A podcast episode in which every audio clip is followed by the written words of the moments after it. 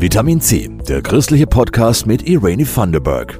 Mikro auf für euren Vitamin C Podcast. Mein Name ist Irene Thunderberg und das ist der christliche Podcast mit Themen, die mich und vielleicht euch auch interessieren. Das internationale Klezmer Festival in Fürth haben wir ja letzte Woche schon vorgestellt, aber das war natürlich nicht alles. Da legen wir nach. Da Capo. Und was gibt es Spannenderes als ein Archiv? Also wirklich nicht staubig, sondern spannend. Archive sind übrigens für die Allgemeinheit offen, nicht nur beim Tag der Archive. Ich blätter da gleich mal durch. Und dann haben wir ein kleines, feines Café aus Ansbach im Podcast, günstiges, gesundes Essen und ein Konzept, das es in Bayern nur einmal gibt. Seit Freitag läuft also in Fürth eines der größten europäischen Klezmer-Festivals. Die Bühnen im Kulturforum, Stadttheater und der Kofferfabrik beben förmlich unter dieser Live-Musiklust. Wie immer sind zwar fast alle Konzerte ausverkauft, aber es gibt an der Abendkasse eine Stunde vor Beginn fast immer noch Karten. Mein Kollege Christoph Leferz mit den Highlights und den Hintergründen dieser herrlichen Musik. Wenn die Monde auch grün, seh um Gottes Willen, nimm sich mit der Schale, gehst sich noch vor eine Schatzkiste der Kulturen voller musikalischer Perlen. Das ist das internationale Klezmer Festival Fürth alle zwei Jahre. Gerti Köhn organisiert es. Das hat man beim letzten Festival besonders auch gespürt, dass die Musiker aus dem ersten Konzert noch beim zweiten Konzert spontan mit auf die Bühne gekommen sind und dort gespielt haben. Noch dazu hat die Corona-Pandemie die Musikerinnen und Musiker und auch das Publikum zusammengeschweißt. Es ist nicht nur die Musik, denn was da unter Klezmer und aktueller jüdischer Musik läuft, umfasst Weltmusik, Jazz, Balkanswing, Rock, sogar Rap. Und es sind die Hintergründe und Texte, die Bandbreite der Kulturen, die auf der langen Wanderung durch die Welt eingeflossen sind. Die Musiker haben das alles weiterentwickelt und perfektioniert. Juden und Jüdinnen mussten ja schon immer in den letzten Jahrhunderten wandern und migrieren und haben überall die Einflüsse, die regionalen Besonderheiten in ihre Musik auch aufgenommen, sodass sich diese Musik unglaublich vielfältig gestaltet. Da sind Einflüsse von rumänischen Volksliedern, Swing, Pop, Rock, orientalische Musik und Juden und Jüdinnen leben quasi überall auf der Welt und entwickeln diese Musik immer weiter. Und bewahren dabei die Erinnerung und die Kultur. Zum Beispiel Sprache. Jiddisch hat die deutsche Sprache durch zig Wörter bereichert, aber nicht nur Deutsch. Jiddisch ist eine von sechs Minderheitensprachen in Schweden und Luisa Lein setzt sich sehr für das Bewahren dieser Minderheitensprache ein und benutzt ihre Musik, um diese Sprache einem breiten Publikum zu vermitteln. Pop mit Luisa Lein, berückend schön. Andere Acts sind eher verrückend tanzbar. Die Tram des Balkans fährt am Freitagabend von Frankreich über Irland und den Balkan bis nach Sibirien. Und das kanadische Gesamtkunstwerk alias So Called ist eine Überraschungstüte, ein genialer Entertainer. So Called beschließt das Festival am 13.03. Er trifft da hoffentlich auf die Fürther Thilo Wolf Big Band, die noch nie Klezmer gespielt hat. Äh, okay, aber wieso hoffentlich? Naja, vor zwei Jahren war das alles schon mal die Idee, alles geprobt und am Tag vor dem Konzert kam Corona und hat alles vermasselt. Aber diesmal klappt's. So Called sammelt schon seit Beginn seiner Karriere auf Flohmärkten alte Platten mit jiddischen Liedern aus den 20er Jahren, aus Film, Varieté, Theater. Diese Lieder treffen nun mit viel Witz, Charme auf den Sound der Big Band. Das wird wahnsinnig unterhaltsam. Wer So Called kennt, weiß, dass er zwischendurch erzählt und äh, auf seinem Akkordeon spielt und ja einen wahnsinnigen Humor hat. Und die Big Band, eine mega Power. 18 Musiker stehen da auf der Bühne. Ich freue mich unglaublich und hoffe, dass es diesmal stattfinden kann. Und nach So Called und Thilo Wolf ist auch für Gerti Köhn das internationale Klezmer Festival Fürth zu Ende. Schade, aber 2024 geht's weiter. Ja, und alle Infos und KünstlerInnen findet ihr unter www.klezmer-festival.de.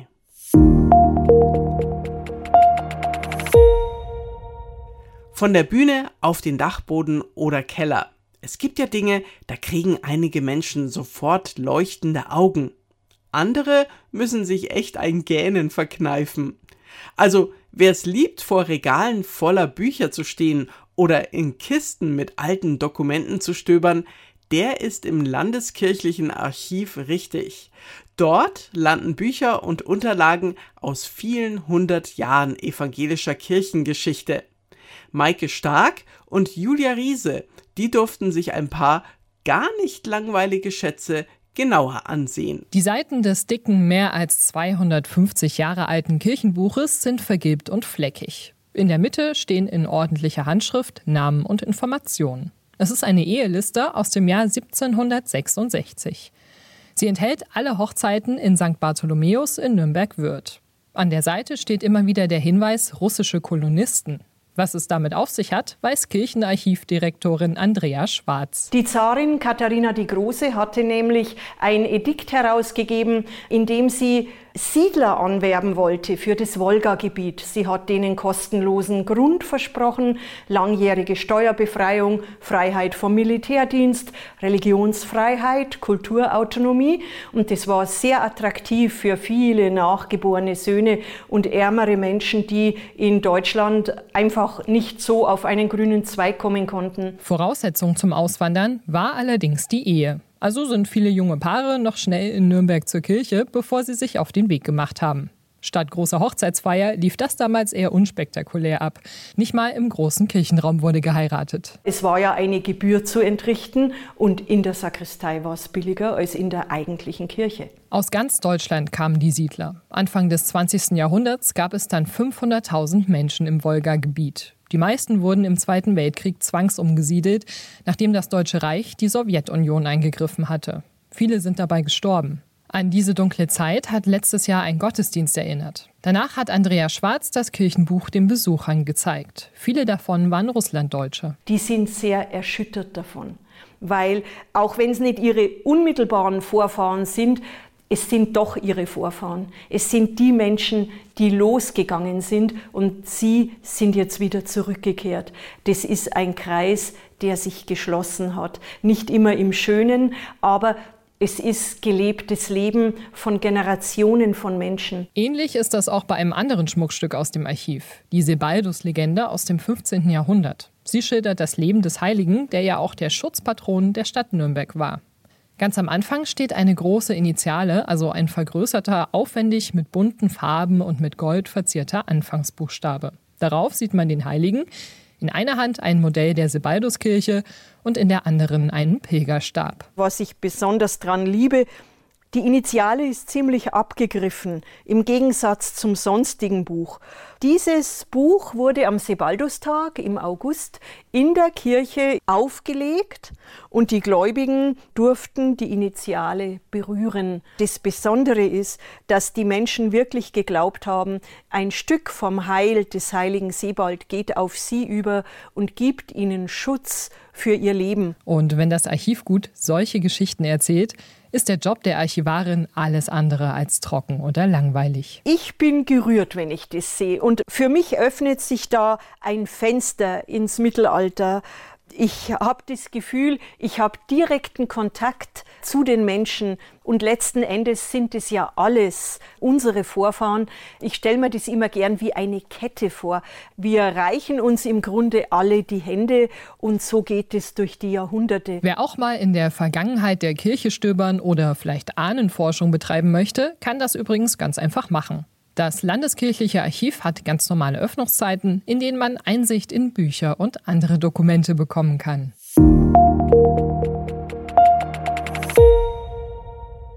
Vom Bücherwurm zur Cappuccino-Genießerin oder relaxten Schulpause. Ein kleiner Laden in der Ansbacher Neustadt gehört zur Fußgängerzone wie der Milchschaum auf dem Cappuccino. Das Schülercafé. Es ist ein einmaliges Angebot. Träger ist das evangelische Dekanat Ansbach. Ein vorab Geburtstagsgeschenk zum Siebenjährigen war jetzt eine neue Kaffeemaschine mit allem Schnickschnack. Diane Meyer hat im Schülercafé auf einen Kaffee vorbeigeschaut. Eine bewegte Geschichte liegt hinter dem Angebot. Erst war es eine kleine Kaffeebar mit Pappbecher auf die Hand, dann eine Kneipe. Seit sieben Jahren ist das Dekanat Mieter des Cafés mit kleinem Thekenbereich im Erdgeschoss und Räumen mit Platz für rund 60 Leute im ersten Stock. Leiterin Christine Kaas. Dann haben wir hier dieses Café eröffnet mit dem Hintergedanken, einmal für die Jugendlichen einen Ort zu präsentieren, wo sie sich ungestört aufhalten können, wo sie auch mal zu günstigen Preisen, das Taschengeld ist ja immer schnell ausgegeben, denke ich, die Verlockungen sind groß, wo sie zu günstigen Preisen mal was essen oder trinken können und vor allen Dingen aber auch einen Ort, wo sie sich selbst einbringen können und wo sie sich vor allen Dingen auch geborgen fühlen. Sehr beliebte Snacks unter den Schülern sind Flammkuchen und belegte Sandwiches. Die jungen Leute zahlen gerade einmal einen Euro dafür. Erwachsene greifen dann etwas tiefer in die Tasche, damit es für die Schüler günstig bleibt. Und gesund. Also beim Essen ist uns natürlich wichtig, dass wir möglichst regionale Produkte verwenden. Ich gehe häufig auf den Markt, da gehe ich persönlich auch gerne hin zum Einkaufen, um hier auch eine gewisse Frische zu präsentieren. Gesunde Ernährung ist uns wichtig, dass wir auch ausgewogen das Essen anbieten, dass die Vielfalt auch vielleicht der regionalen Produkte saisonal bedingt dann auch natürlich sichtbar und schmeckbar wird. Das ist uns sehr wichtig. Sehr wichtig sind auch Spenden von Privatleuten, Institutionen und Stiftungen. Sie machen das Café möglich.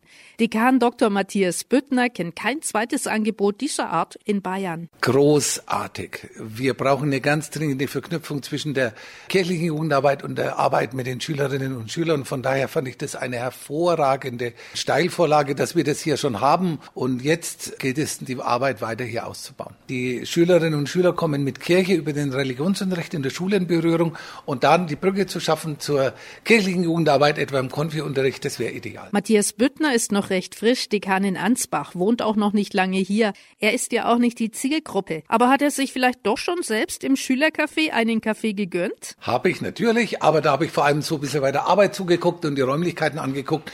Und die Schülerinnen und Schüler, die haben mich da jetzt gar nicht weiter wahrgenommen, die waren da im Betrieb. Das geht ja in einer sehr hohen Taktfrequenz, recht schnell. Und da haben die jetzt gar nicht äh, den Dekan irgendwie bemerkt. Aber das muss ja auch nicht sein. Wen die Schüler sehr wohl mitkriegen, ist Eva Mirschberger, 19 Jahre alt. Sie macht gerade ein freiwilliges soziales Jahr bei der Stadt Ansbach. Zweimal in der Woche packt sie als eine Art Leihgabe im Schülercafé mit an. Wenn die auch regelmäßig jede Woche kommen zu uns, erzählen die uns eigentlich öfters auch was von sich selbst, von ihrer Familie, von den Lehrern, von der Schule oder auch Dinge, die sie vielleicht ein bisschen belasten mit Corona in der Schule. Das fällt mir schon auf, vor allem wenn wir sie dann länger kennen, dass es immer mehr wird. Und jetzt fängt es auch langsam so an, dass wir die Kinder richtig gut kennen, die auch zum Mittagessen zu uns kommen, dass wir auch langsam genau wissen, wer was nicht isst und so. Da kennen wir uns dann schon immer besser aus. Süßkartoffel oder Spinat kommen beispielsweise nicht so gut an. Das Schülercafé hat täglich von Montag bis Freitag von 12 bis spätestens 16 Uhr geöffnet und, anders als es der Name vermuten lässt, ist jeder ein gern gesehener Gast.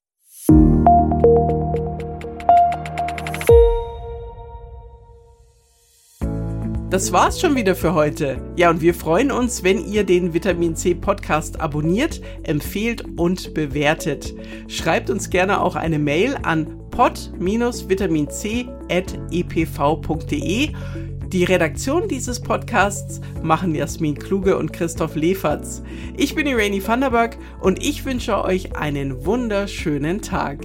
Das war Vitamin C, der christliche Podcast. Für Fragen oder Anmerkungen schreibt uns an pod-vitaminc.epv.de.